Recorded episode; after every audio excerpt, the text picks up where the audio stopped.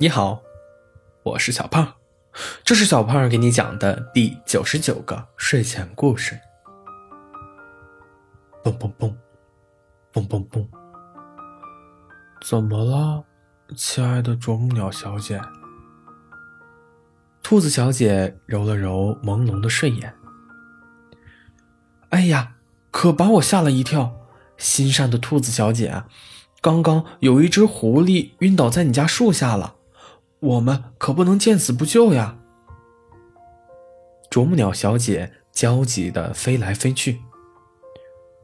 哦，是呀，那就请这位可怜的狐狸先生先到我家坐坐吧。兔子小姐很心软，决定救助这位虽然可怜，但有可能会威胁她生命的存在。多么善良的兔子小姐呀！兔子小姐和啄木鸟小姐齐心协力地将狐狸搬到了木屋里，累得气喘吁吁。亲爱的兔子小姐，那我就先回去了，改日再来看你和这位可怜的狐狸先生。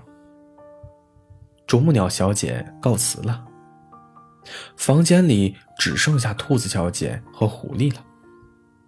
兔子小姐这才有时间端详这位晕倒的狐狸先生。多么柔软，多么光滑的毛发啊！那橘红色的皮毛宛如暖融融的小太阳，照亮了兔子小姐略显简陋的小木屋。多么俊美的狐狸先生啊！是时候该打扫打扫房子了，可不能委屈了虚弱的狐狸先生。兔子小姐心里暗想。兔子小姐看着狐狸先生柔软又有光泽的毛发，心里有些蠢蠢欲动。哦，我就轻轻的摸一下，保证不会惊扰到这位可怜的狐狸先生的。他伸出罪恶的小爪子，轻轻的碰了碰狐狸的毛发，真软呀！兔子小姐情不自禁的揉了揉，就像云朵一样柔软的。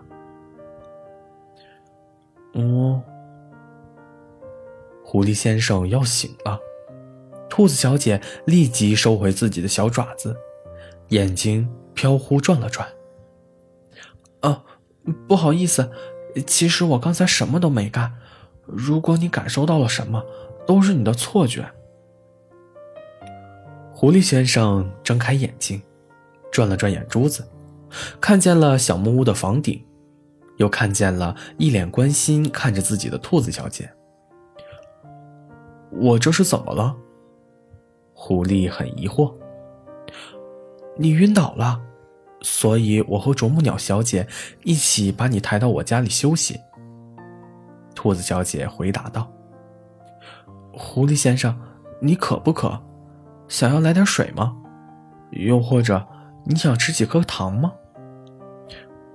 一颗糖吧。狐狸揉了揉昏沉沉的脑袋。好的，我马上给你拿一颗糖。兔子小姐飞快的跑掉了，又飞快的跑回来。哎呀！兔子小姐跑得太急，虽然没有什么东西绊倒她，却来了一个平地摔，手里的糖也飞了出去。狐狸先生眼疾手快的冲了过来，一手接糖，一手拉住了兔子小姐。狐狸先生，你不是晕倒了，很虚弱吗？兔子小姐一脸疑惑。哎哎哎，哦，我的头好晕。狐狸先生在兔子小姐的搀扶下，又躺在了床上。亲爱的兔子小姐，我得告诉你一个不幸的消息，我忘了回家的路了。也许是我晕倒的时候不小心撞坏了脑袋，很多事情都想不起来了。哦，善良的兔子小姐，你不会介意我借宿几天的，是吗？狐狸揉了揉脑袋，十分苦恼。借住几天倒是无所谓。不过，狐狸先生，我要问你一个问题，你得如实回答。兔子小姐十分郑重。狐狸点了点头：“呃，当然可以。”亲爱的狐狸先生，您不吃兔子之类的小动物吧？兔子小姐小心翼翼：“呃，当然不吃，我是一位素食主义者。”狐狸回答道：“那就好。”兔子小姐松了一口气。不过，你要想起来，你家在哪里，一定要告诉我，我送你回去。嗯，一定一定。狐狸笑了笑，把糖丢进嘴里，好甜好甜。咔嚓咔嚓，咔嚓咔嚓。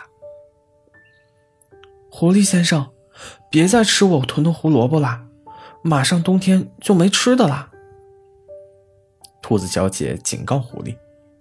狐狸懒洋洋地靠在火炉边的软垫上，有一搭没一搭地咬着兔子小姐的胡萝卜，不时打一个哈欠。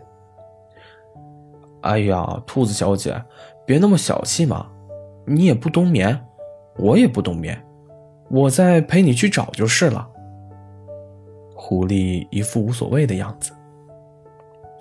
好麻烦的，现在囤好过多的粮食，冬天就不用出门找吃的了，多好！哎呀，知道了，懒惰又啰嗦的兔子小姐。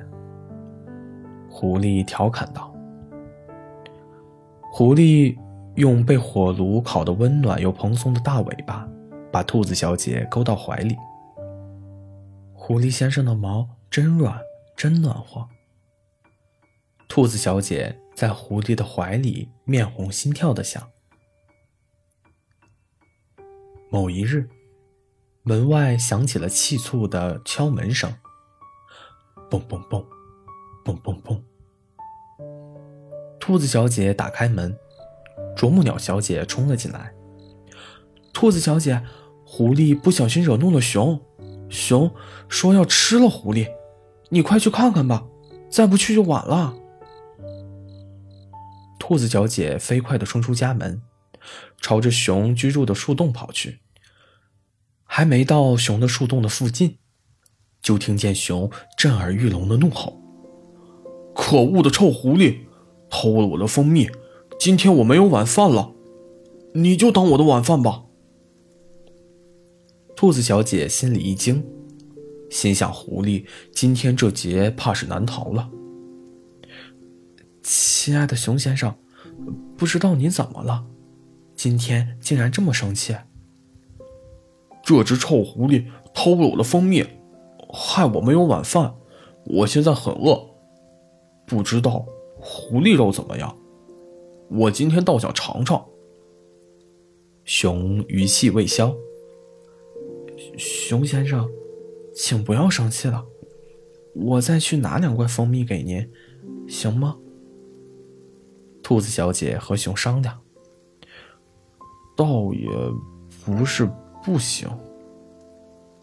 熊小声嘀咕着。狐狸狠狠的瞪了一眼熊，熊立马变了脸。兔子小姐，你是他的谁呀？干嘛要替他换蜂蜜？呃，我，我是他朋友。哦。朋友吗？那可不行。如果你是他的家人，我说不定还能通融一二。兔子小姐，你还是请回吧。熊睁一只眼闭一只眼。家人？啊，其实我，其实我是狐狸先生的爱人，这总可以了吧？兔子小姐救狐狸心切，一下子脱口而出。这样的话，好吧，今天算这只狐狸走运。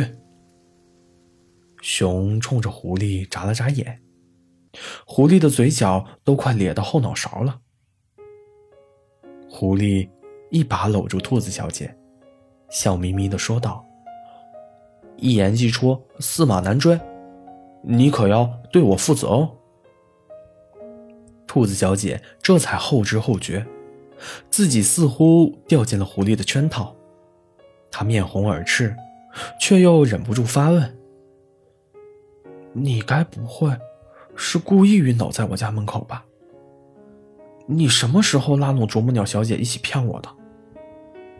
你根本没有偷熊先生的蜂蜜吧？该不会熊先生……”狐狸一边揽着小兔子回家，一边在身后悄悄的给熊竖大拇指。熊清了清嗓子，希望某只落入爱河的狐狸还记得给我这位可怜的熊送一盒润喉糖。总以为是初次见面就一见钟情，其实是早有预谋，一眼万里。好了，故事讲完了。故事来自微信公众号“睡前故事糖果屋”，我们下次再见，晚安。